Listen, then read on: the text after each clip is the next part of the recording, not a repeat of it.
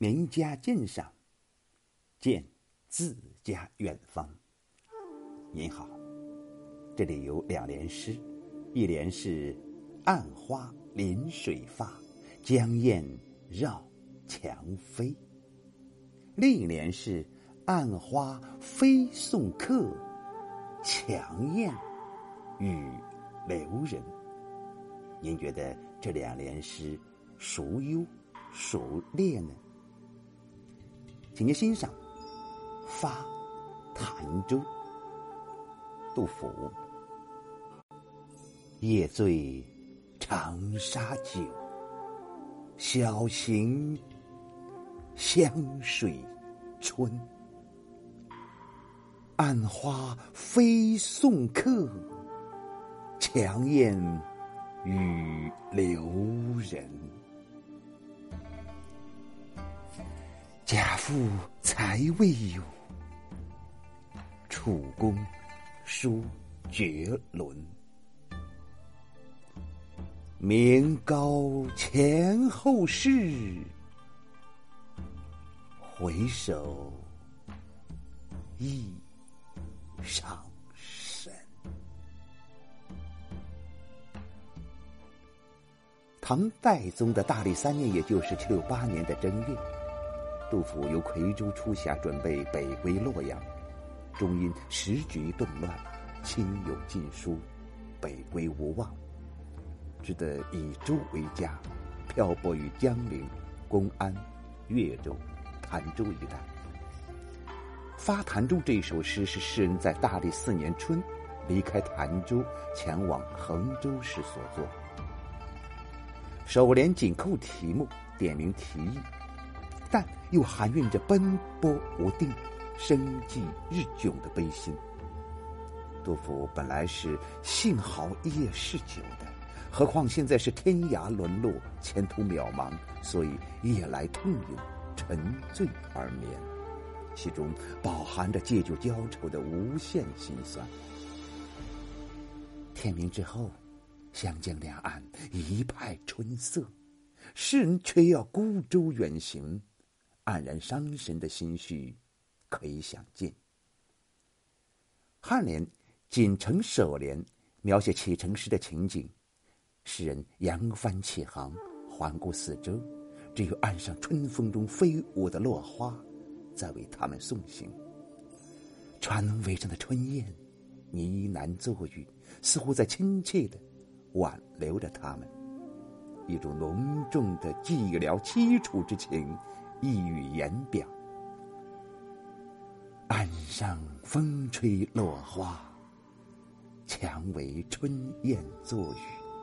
这本是极其普通的自然现象，但诗人以我观物，而使物色带情，赋予落花飞燕以人的感情来送客，来留人，这就有力的渲染了一种十分悲凉冷落的气氛。这种气氛，主动的表现了世情的淡薄。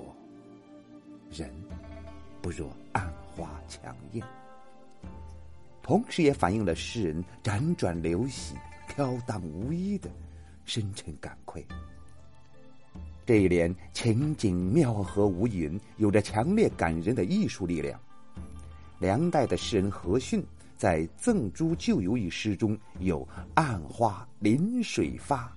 江燕绕墙飞之句，写的也很工致。